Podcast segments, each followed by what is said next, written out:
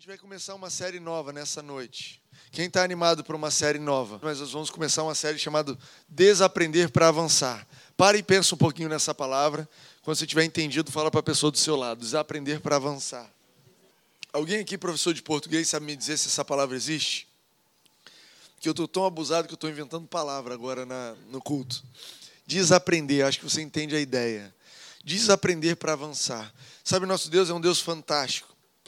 Ele é um Deus bom. Se você estava aqui no começo do culto, nós estávamos agradecendo a Deus porque Deus é bom.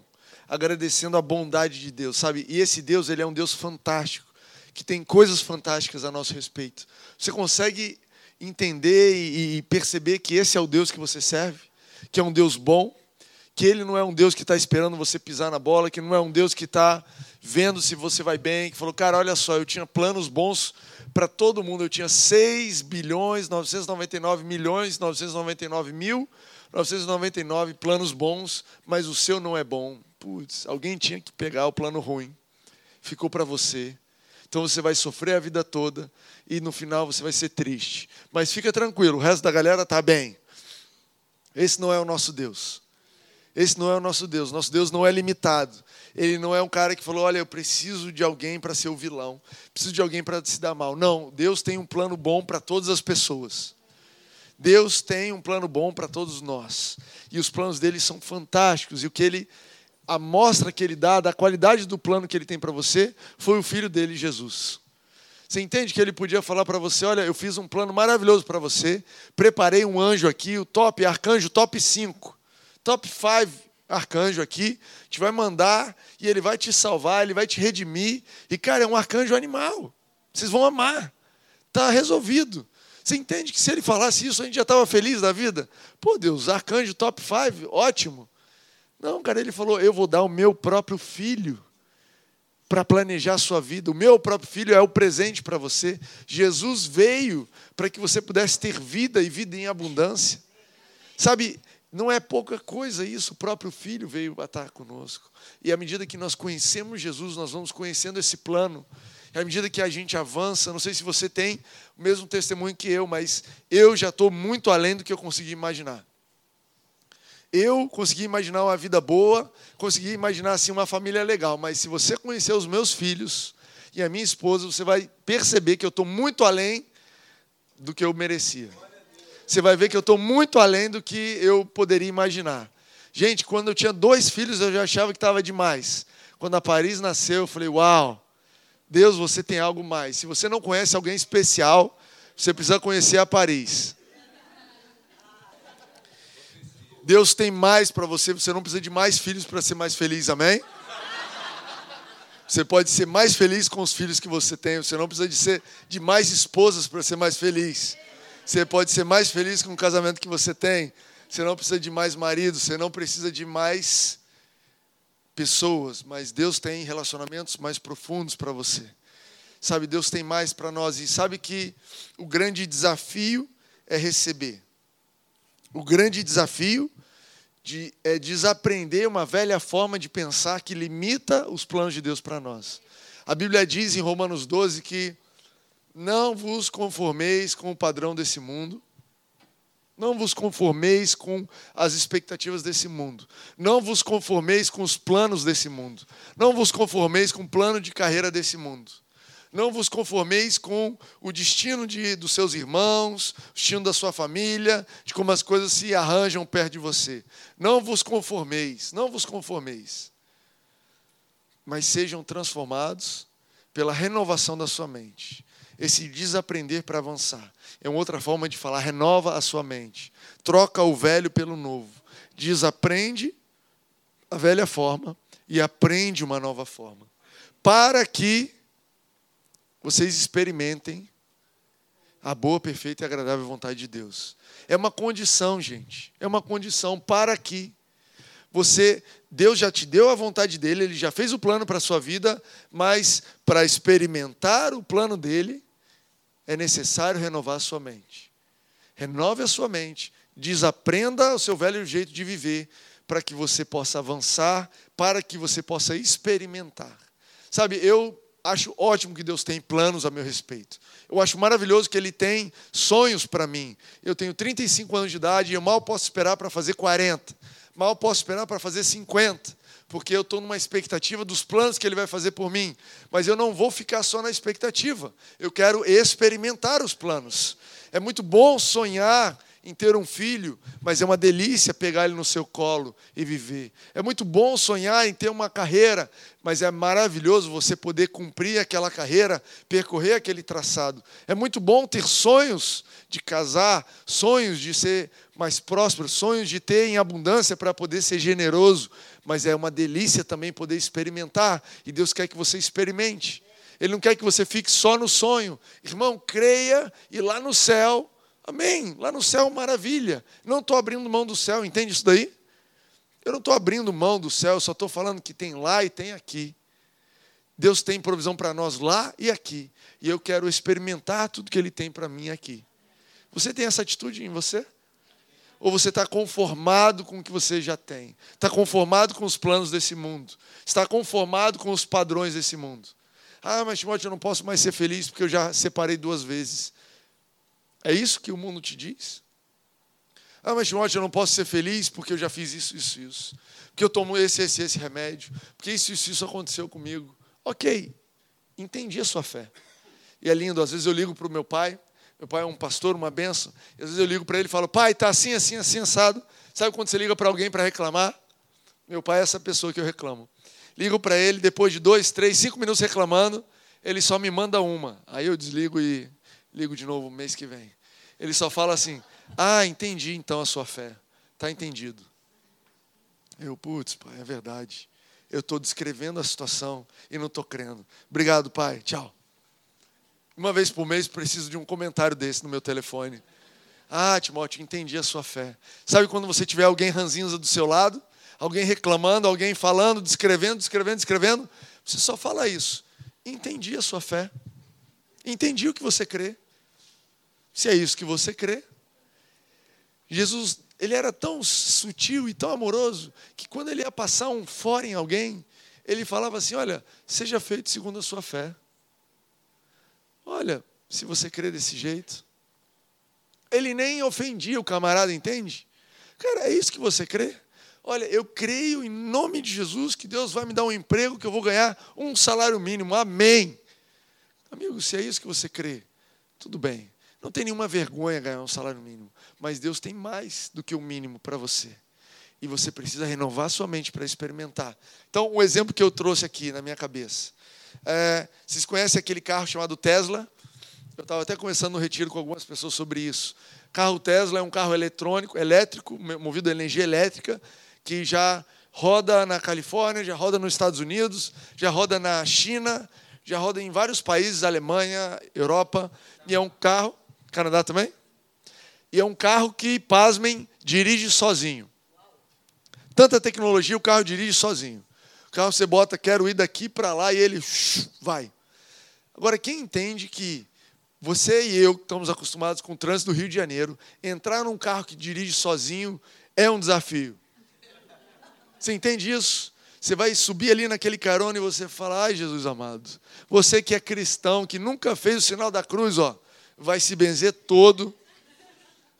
Porque a hora que você vai vendo aquele cruzamento, aquele sinal e o carro não freia! Parou. Meu Deus, quase morri do coração. Tem uma funcionalidade no carro que é: você desce na frente do shopping, aperta um botão e o carro estaciona sozinho.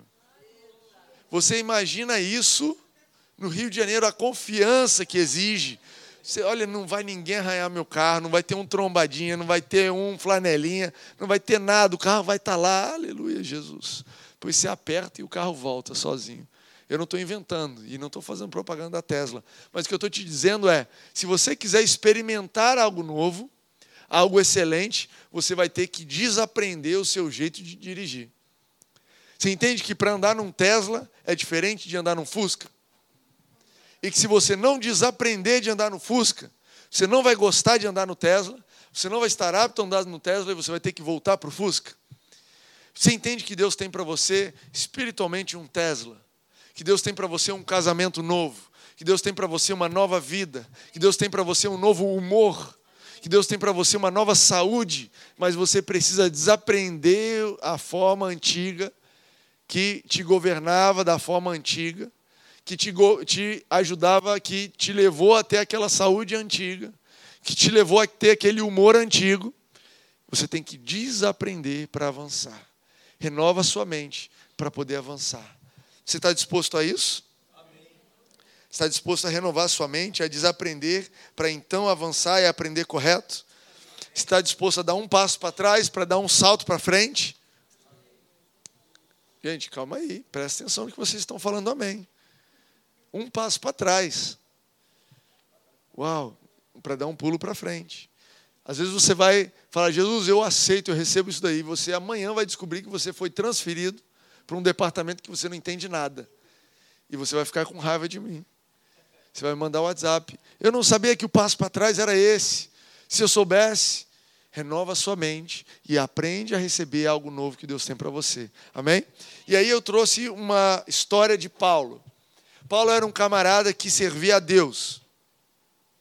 Paulo era um judeu que era zeloso por Deus e fazia e honrava a vontade de Deus, e ele tinha domínio próprio, e ele fazia o que Deus pedia, e ele era um cara que, quando as pessoas liam a Bíblia uma vez, ele lia dez. Ele era um cara que, quando todo mundo orava uma hora, ele orava dez. Ele é um cara que, desde pequeno, ele se sobressaía e ele estava no topo da pirâmide, da hierarquia de pessoas que mais serviam a Deus.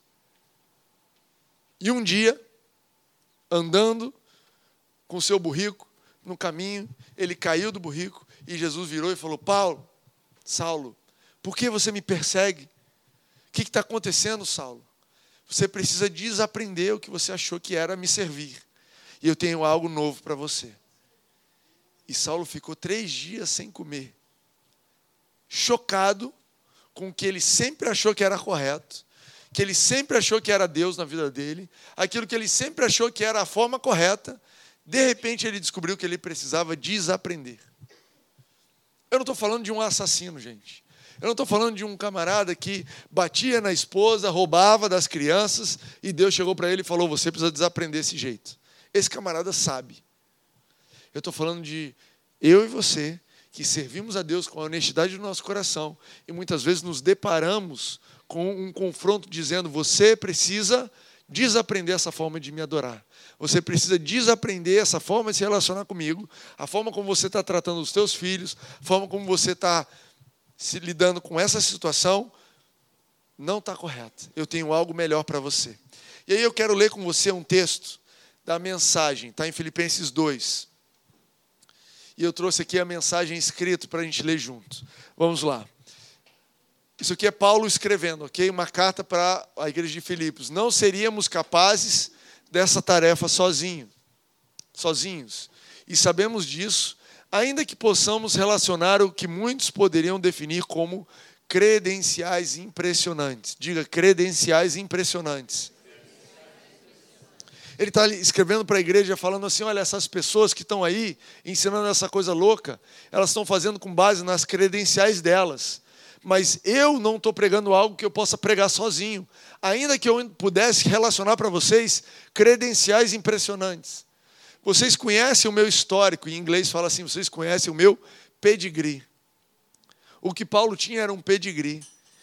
Ele era nascido, e aí ele vai dizer: nascido legítimo, circuncidado ao oitavo dia, israelita da elite, da tribo de Benjamim, cumpridor rigoroso e devoto da lei de Deus, defensor ardoroso da pureza da religião, a ponto de perseguir a igreja observador meticuloso de tudo o que está prescrito no livro da lei de Deus. Isso aqui são as credenciais que Paulo tinha.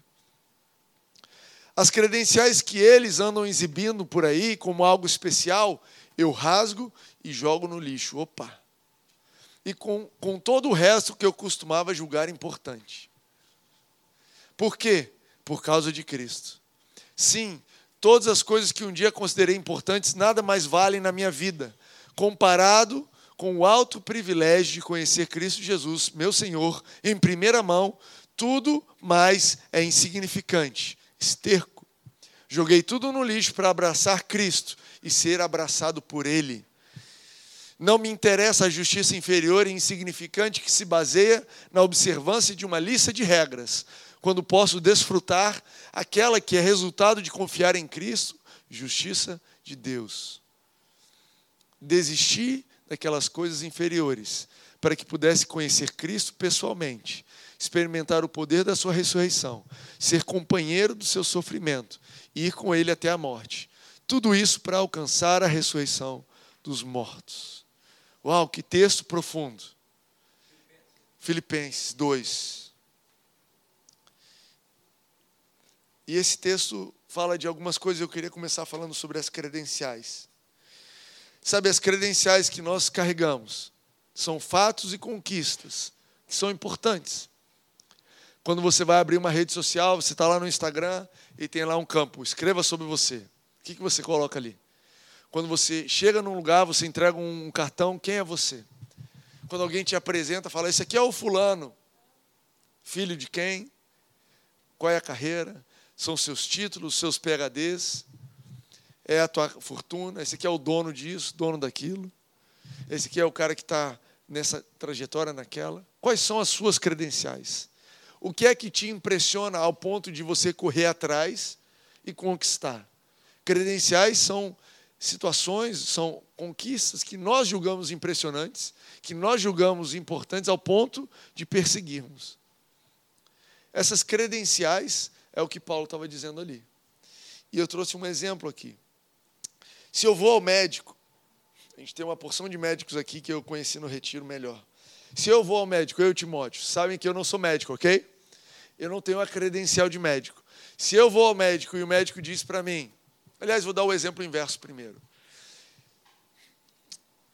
Outro dia foi instalar na minha casa a Vivo, foi instalar a fibra ótica na minha casa, aleluia. Eu trabalho com tecnologia, então colei do lado do técnico e falei: O que, você está fazendo aí? Não, estou instalando. Você está instalando como? Não, eu vou fazer uma rede aqui, assim. Falei, então, é que eu trabalho com isso. Já mandei uma credencial. Eu acho que essa rede, não sei se é a melhor desse jeito, porque aí não vai pegar lá no quarto. O que você acha de mudar a rede assim, assim, assado? E aí o cara de saco cheio de mim, falou, ah, olha, se eu quiser, está aqui a senha, se eu faço o que eu quiser. Falei, ótimo, me dá essa senha aí, boa noite, pode ir embora. E aí montei lá a minha rede. E eu falei, cara, esse cara não sabe de nada, arrumei lá minha rede, toda tal. Uma semana depois caiu minha rede, deu tudo errado, restaurei a rede, quase tive que ligar para o cara voltar. Esse é um jeito de interagir. Agora, eu, quando eu vou no médico, eu não sou médico. Então eu chego no médico e falo, doutor, é isso aí, estou sentindo isso aí, faz exame, pá. Então acredita que o médico vira para mim, escreve num papel um monte de coisa que eu não sei ler, eu vou na farmácia, pago o valor que eles me dizem que tem que pagar, pego aquilo lá e boto para dentro e não quero nem saber. Eu não tenho nenhuma credencial de médico, então o camarada fala: você vai tomar isso, isso, isso, três vezes ao dia, cinco dias, vezes ao dia, e eu obedeço. Porque não tem nenhuma credencial minha impedindo o trabalho do camarada. Tu entende?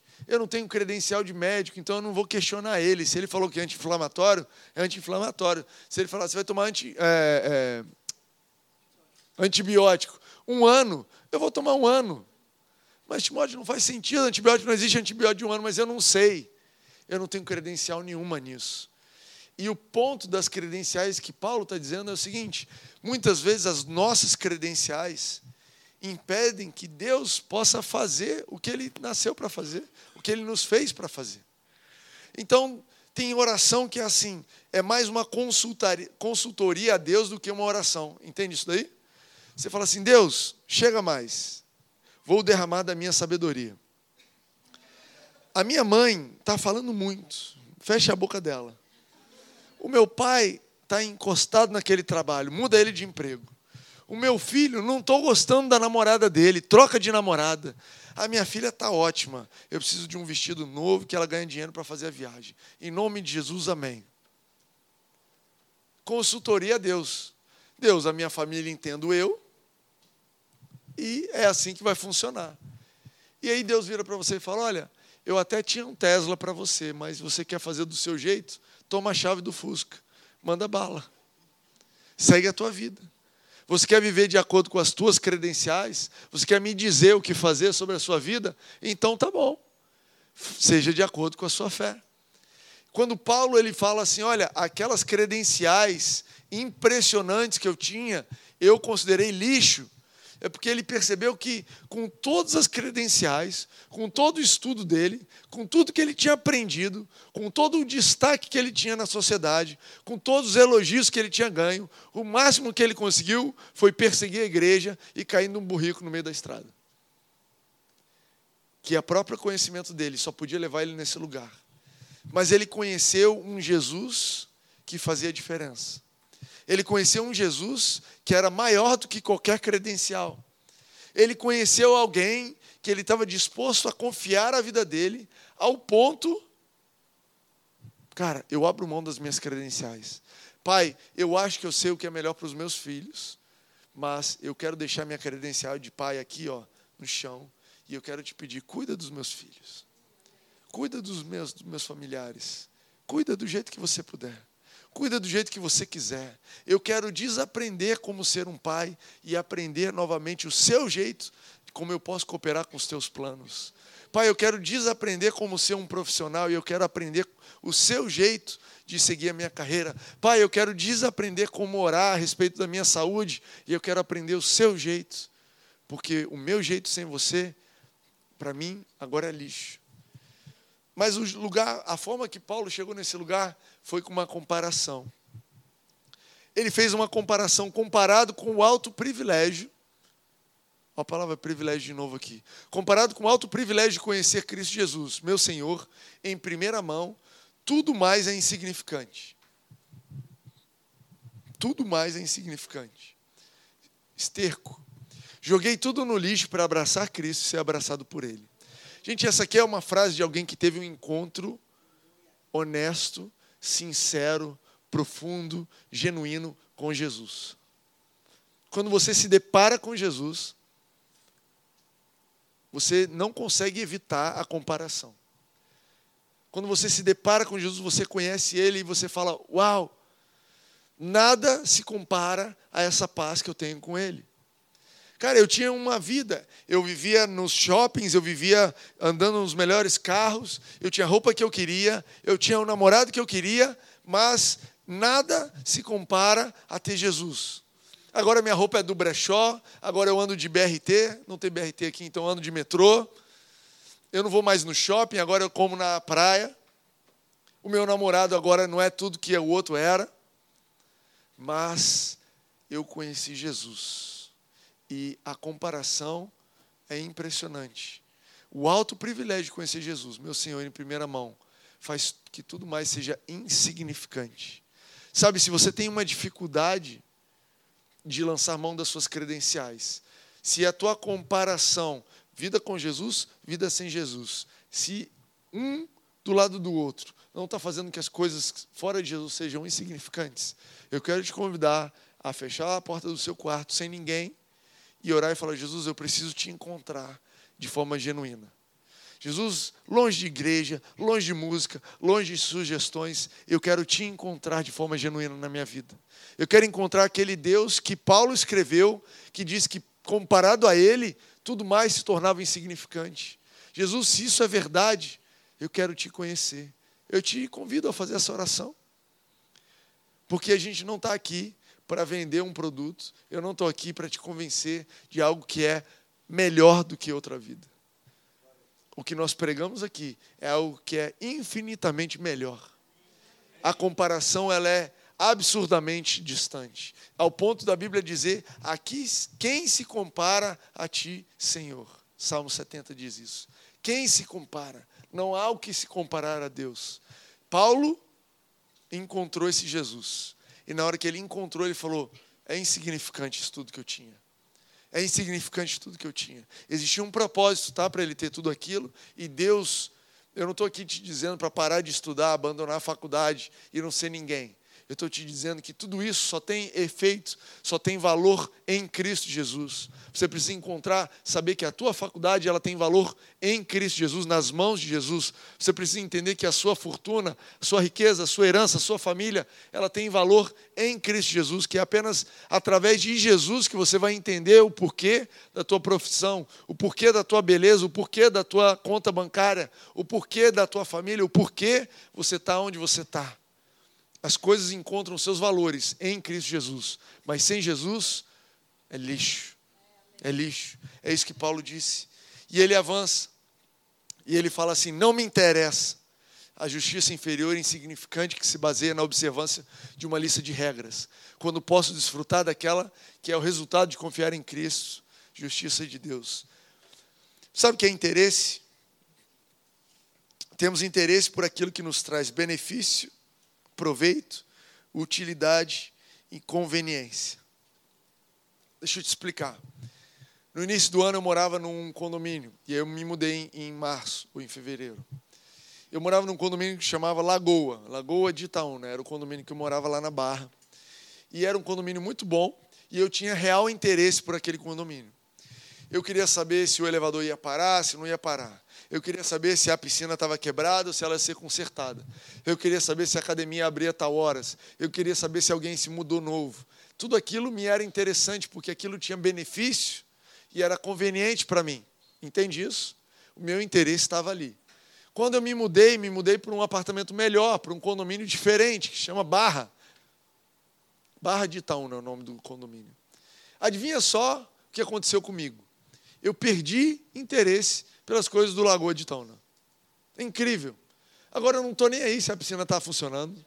Não estou nem aí se a academia funciona ou não funciona. Eu não quero nem saber se mudou alguém novo para lá, se o porteiro vai abrir, se o elevador vai fechar. Não me interessa.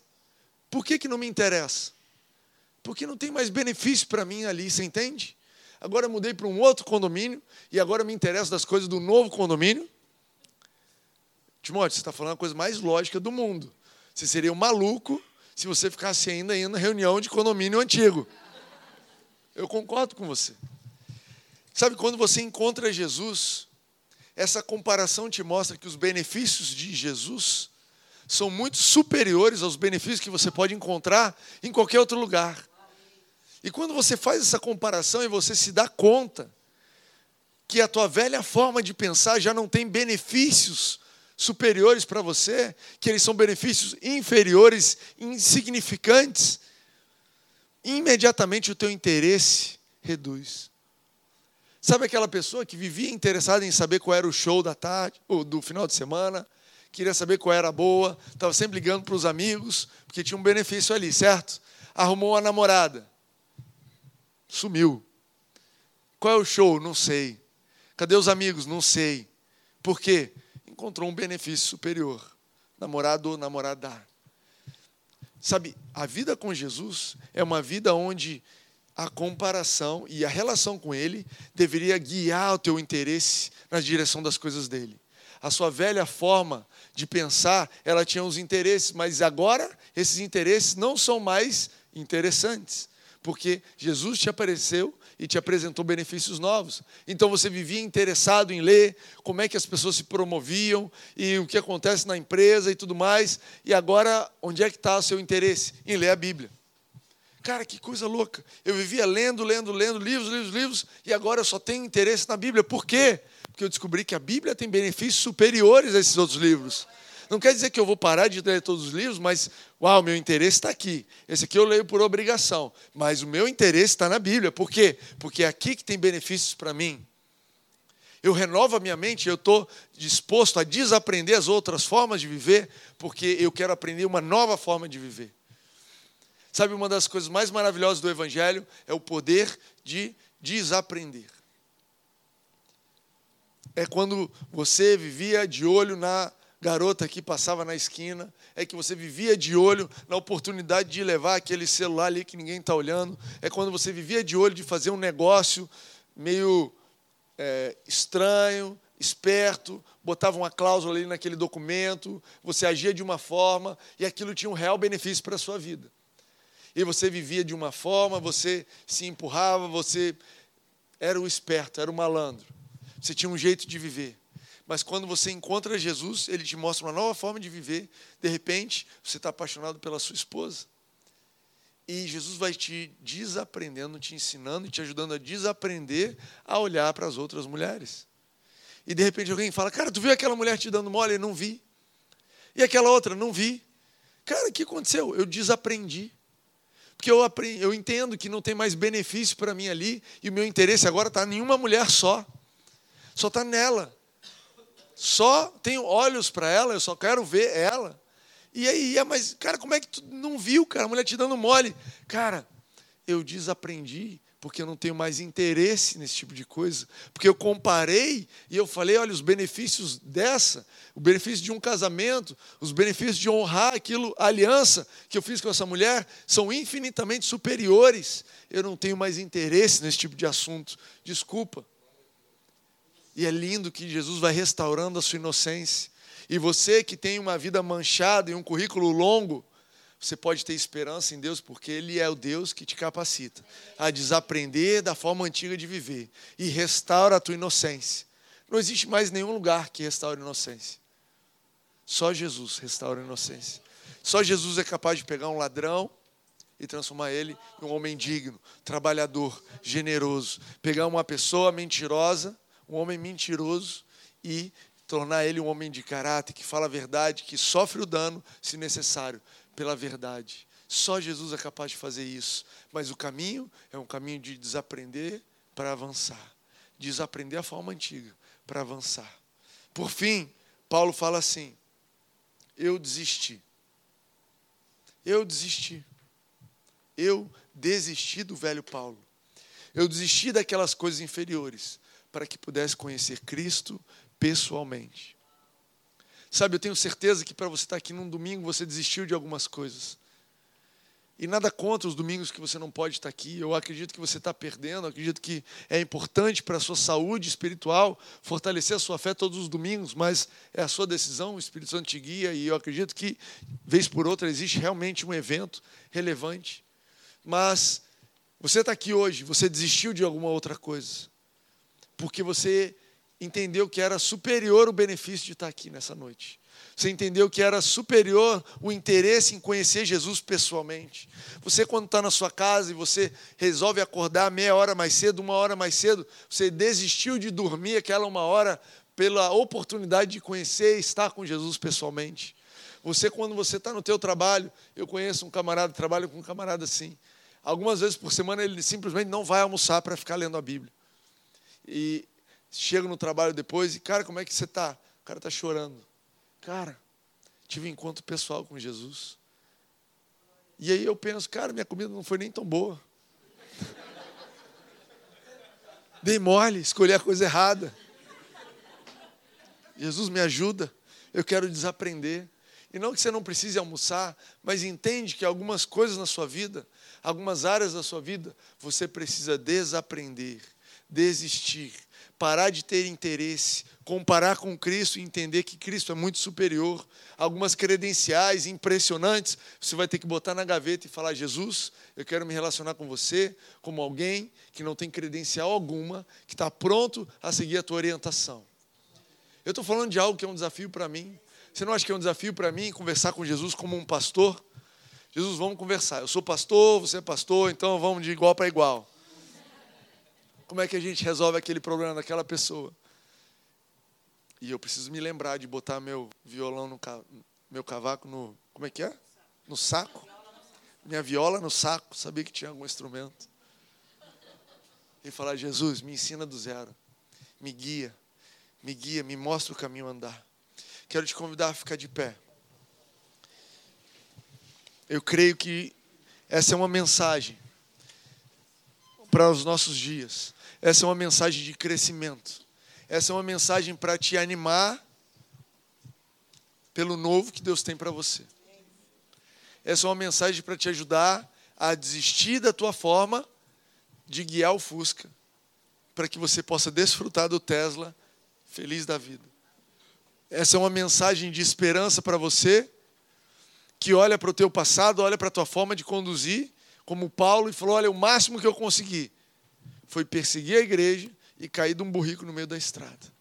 E eu quero te dizer que o lugar onde Paulo acabou a carreira dele foi onde Jesus começou a carreira com Paulo. E esse cara foi longe. E esse cara foi longe, gente. Esse cara fez diferença no mundo. Uma pessoa que desaprendeu uma forma de pensar, que lançou mão dos seus, das suas credenciais e abriu seu coração para o que Jesus está fazendo, fez a diferença nesse mundo.